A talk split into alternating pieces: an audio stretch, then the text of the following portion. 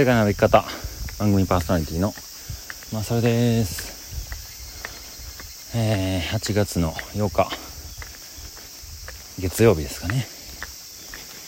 えー、先ほどスタートしてもおおすげえ金分おおえー、先ほど伊豆半島の、えー、東側ですかね。のちょっと真ん中ら辺にある今井海浜浜。でですね今井海浜浜からスタートしました。スタートがまあちょっと予定よりも遅れたんでえー、寝るところがね結構難しいんですけど、えー、今日は大沢キャンプ場キャンプ地ってとこ目指して1時間半ぐらいあれば着くと思うので、えー、まあ6時夕方6時ぐらいには着くでしょう。で久々にね一人で長い旅をするんですけどなかなか一人で山に入ることないんでなんか新鮮っすね、まあ、全然山入ってるって言えないぐらいまあ舗装路を歩いてるんですけどセミがすげえ。で暑い。ちょっと山の中涼しいとは思うんですけどやっぱね低いとこ暑いですね。の時間でも汗が止まんないです。で太平洋のまあ、えー、太平洋から日本海までえー、伊豆半島富士山南アルプス八ヶ岳北アルプスとつないで日本海に向かう旅なんですけど。まあ今まで歩いてきた距離からしたら10分の1 8分の1とかの旅なんでなんか簡単に終わりそうな気はするんですけど。まあでもね今までなんとかトレイルみたいなトレイル歩いてきたんでもうなんかいろいろ情報が取りやすかったんですけどなかなか自分で線を引くっていう自由すぎるがゆえの不自由感が早くも出てきております、えー、まずは寝るところ。それがねちょっとむずくて、まあ、結局キャンプ場をつないで歩けるかっていうとそういうわけにはいかないんでなんとかしていかなきゃいけないんですけど。さすがにそういうアルプスの上の山小屋とかはできるだけ天白でちゃんとそこで寝たいなとは思ってるんですけど。それ以外のね低山とかそもそもこの、えー、今から歩き始める天城分水嶺と言われる伊豆半島の分水嶺のトレイルに関してもキャンプ場があんまりなくてネットいろいろ調べてもまあ公にはキャンプ禁止なんですね。でまあとはいえ全部歩こうとしたらそういうわけにいかないんで。ちょっと明日は早く起きてほぼほぼ伊豆半島を終わらせれるんじゃないかなと思って歩いてるんですけど。ちょっとね予定よりもスタート遅れたんで明日そのツケが回ってくんねやろなとか思ってますけど。で伊豆半島が多分2泊あれば終わるんですよ。その次に、まあ、一応出てくるのが富士山ですね。富士山登られたことある方もこの中には何人かいらっしゃるかもしれないですけど、まあ、僕も1回10年ぐらい前かな登ったんですね。その時はえー、っと御殿場ルートやったと思うんですけどで8合目とかで寝て朝日見に、まあ、早朝歩いてご来光を見て降りて帰ってくるみたいな。まあよくある公約なんですけど。ちょっとあんまり山小屋の予約とかあとまあ時期もお盆にも差し掛かってますし予約して天気がどうとかっていう心配もあったりいろいろこう不確定な要素が多いんでなんか小屋泊めんどくさいなと思ってるんですけど。ってなったらじゃあどこを何時に出発してどこでゴールするのかってことを地図見ながら計算したらですね。えー、っと御殿場口の結構入り口あたりにえー、っと道の駅があるんですよね。でそこの道の駅で体休ませてで富士山登って反対側に出なきゃいけないんですけどまあ別に出るのはね夜歩いたらけると思うんですけどなんか富士の樹海とか言うじゃないですか。なんかちょっと怖くないですか。で最近あった友達が富士の樹海のなんか怖い話してくるし。でなんか明日通るであろう。えー、っと旧旧天城トンネルやったかな。もうそこもルートに入ってるっぽいんですけど。旧天城トンネルで調べたら心霊スポット出てくるんですよ。呼んでますよ今。私は。なので、まあ、富士山をまあ朝方というかもう深夜に道の駅で体休ませてからスタートさせてあ石挟まったよいしょスタートさせてえー、っとコースタイムでは650時間なんで10時間11時間か。ぐらいで出たんですけど山頂まで。でそこからまた降りるルートが吉田ルートから降りてえー、っと本栖湖の方に降りるルートがスーッと一本通ってるんですけど、まあ、そこも絶対樹海の中なんですよね。で山頂からその下に降りるのが550分やったんでざっくり10時間。な行動時間で言うとコースタイムで言ったら21時間のコースタイムなんですよね。そんなんやけどしたことないですよ僕。でもでもちょっとまだ数日後の話なんで何とも言えないですけど、まあ、天気相談しながら、まあ、山小屋で寝るってことも頭にはちょっとだけ入れつつでもなんかそういうほんと丸一日かけて歩くってやり方もなんかょっと挑戦的でおもろいかもなって思ってる。自分もどっかにいてるんで。その辺はどうなることやですけども。うん、はあ、いやのどかでいいですね伊豆は、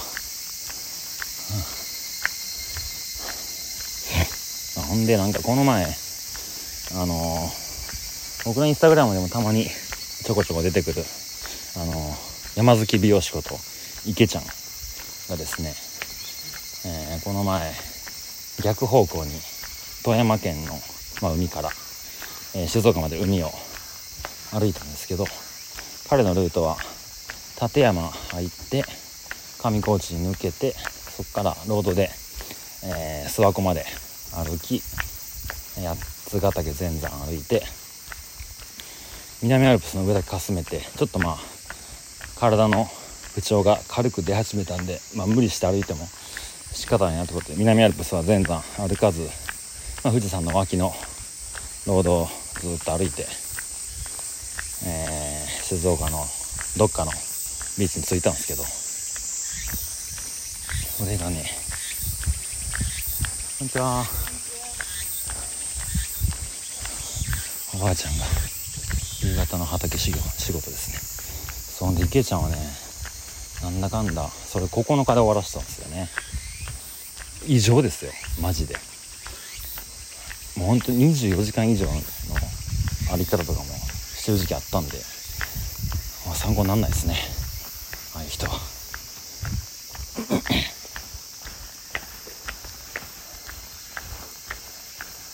こんにちは。こんにちは。そうですね、夕方になって。昼暑かったです。はい。お気をつけて、え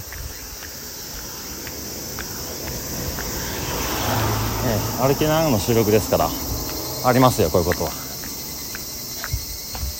そう。でまあ池ちゃんの話に戻るんですけど。もうなんかね、まあ、今日あって東京滞在ちょっとしてたんでちょっと会ってルートのこととかいろいろ僕のハテナのところを聞いてたんですけど。もう日焼けがすごかったですね。もうなんか右腕がなんかやけどみたいになってて。で彼は南下なんでなんとなくいつも太陽は方向進行方向に対して右右斜め前みたいなところにあったらしいんですよ。で歩道ロードで歩く時ってなんかなんで左側歩行者の通路としてあるじゃないですか左側。そしたら右側の反対側のこう車の車道の走って影になってるけどもろ下ってマジできつかったっていうね。やっぱロード恐るべ恐るべしですよ。あのこから日本海に行くまでロードの距離だけで言っても結構半分はいかないけどあると思うんで本当に夜ちゃんとしないと日焼けやら水問題やらどうなるか分かんないですね。おおすげえな。めっちゃ田舎。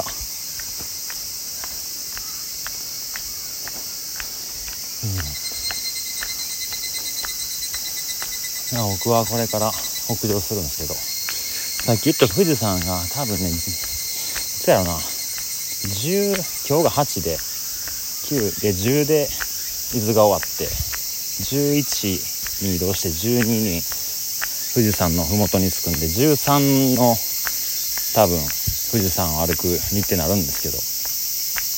結構天気悪そうなんですよね山頂が。天気とクラスで見たら C だったんで風とかは別にないんですけど。まあ雨降ったりするんでしょうね。うん悩ましい。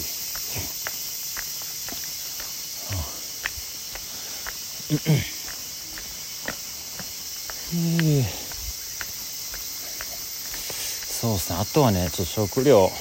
あ水か。水がねまあ日本いや水が豊富な国で水はどこでもまあそこにも周りも流れてるんですけど。なんかあんまり僕水の場所とかいつも適当にしちゃうんでちょっとちゃんとしておかないと。この暑さで。まあ夕方はねだいぶ楽ですけど。夜夜じゃな昼間か。歩くってなったら結構死活問題ですよ。うん。で、えーとまあ、スタート地に立つり遅れた遅れた理由というか、まあ、友達のとこに泊めてもらってて。で前日から、まあ、一緒にご飯食べたりしてたんですけど なんかその話の流れから明日、まあ、今日か。その車でちょ送ってみようぜみたいなノリになったんですよね。で逗子に泊まってたんですけど、まあ、そっから、まあ、彼らの2人いたんですけどまあ、大和道のスタッフが2人いてて初めて会った方も1人いらっしゃるんですけど、まあ、前からお互い名前も知ってたし、まあ、初めましての感じじゃない本当にこう、まあ、友達というかに、まあ、送ってもらうことになって別にねあの僕のハイキング誰も頼まれてないしあの門限もないしスタートこの時間だったことないからもう全然それでいいなら、まあ、電車賃も浮くしねドライブも楽しいじゃないですかっていうので まあ、それがちょっと仕事が午前中あったんでそれ終わってから移動したんですけど。やっぱその、まあ、友達2人と僕乗って3人でドライブして、まあ、旅の目的スタートに向かってたわけですけど、まあね、なんかずっと一緒にいてあんまりねこうスイッチが入らないというかそんな気分になれないんですよね。あのいいいいこととか悪いことじゃなくて、まあ、単純に一緒に遊んでたみたいな。それでまあじゃあそろそろ行きますって言ってまあカバン背負ってまあ頑張ってね気をつけてねって言われて歩き出してで彼らが車でねまあプップーって僕ら僕の後ろを通って帰っていったんですけどその時にね一気になんかスイッチ入りましたね。うん。なんかまああ一人かっていうのとよし始まったっていう。なんかそういう今回はスタートでしたね。今まではなかなかスタート地点に誰かが来てくれってことはあんまりなかったんで。うん。道のくの時も1人やったし、まあ、新越天富新越の時は前半レオ君と一緒に歩いてで後半の新越は1人やったんですけどまあ帰りも友人が迎えに来てくれたりとかで、まあ、すごいこう入り口と出口には友人がいてくれてることが多かったんですけどうん、今回もまあそうなりましたね。でなんか、まあ、これから日本海目指して歩いていくわけですけど多分日本海の海に見えた瞬間すごい多分いろんなことを感じるんでしょうけどね。今太平洋にいたからといって別に何も思わないというか、まあ、ただビーチがあって、まあ、伊豆のビーチは綺麗やなとか。ライフセーバーの兄ちゃんムキムキやなとか。ちょっと地元のギャルたちにちょっと目を奪われてしまったりとか。そんなもんですよ。はい。だから多分ゴールした時に今日のことを思い出すんでしょうね、まあ、どんな旅の内容になってどうやって終わっていくのか分かんないですけど、まあ、それも、まあ、こうやってラジオ配信してる中で皆さんも楽しみに聞いてくれたらいいなと思います。であんまりこういつも話みたいに1時間とかは1人で喋らないし30分も多分取らないですけどまあ20分15分20分ぐらいなんか気が向いた時に配信しようと思います。あそれとですねちょっとまだはっきり決まってないことはあるんですけどこんにちは。えあの大池キャンプ場までとりあえず歩いてそこからずっと北に向かってあの太平日本海まで行こうと思ってて。日本海まで来るはい。歩いて。え？今日今日あの始まったんですけど。ああずっと何日かかるのかわかんない。3週間ぐらいかかるんちゃいますかね。人間相撲だの？に やってる？あ仕事やってますやってます。大池キャンプ場っちの方だあそうですそうです。こっち登ってって。だからこっちこのまままっすぐ行って。そうですよね。うはいそっち行きます。んなんかわわかんないかな。これ来てる。あ多分わあの調べて。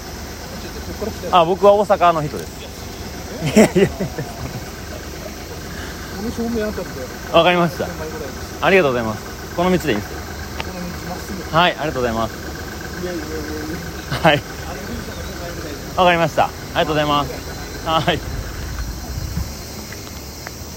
こういうサプライズ支援もいいですね。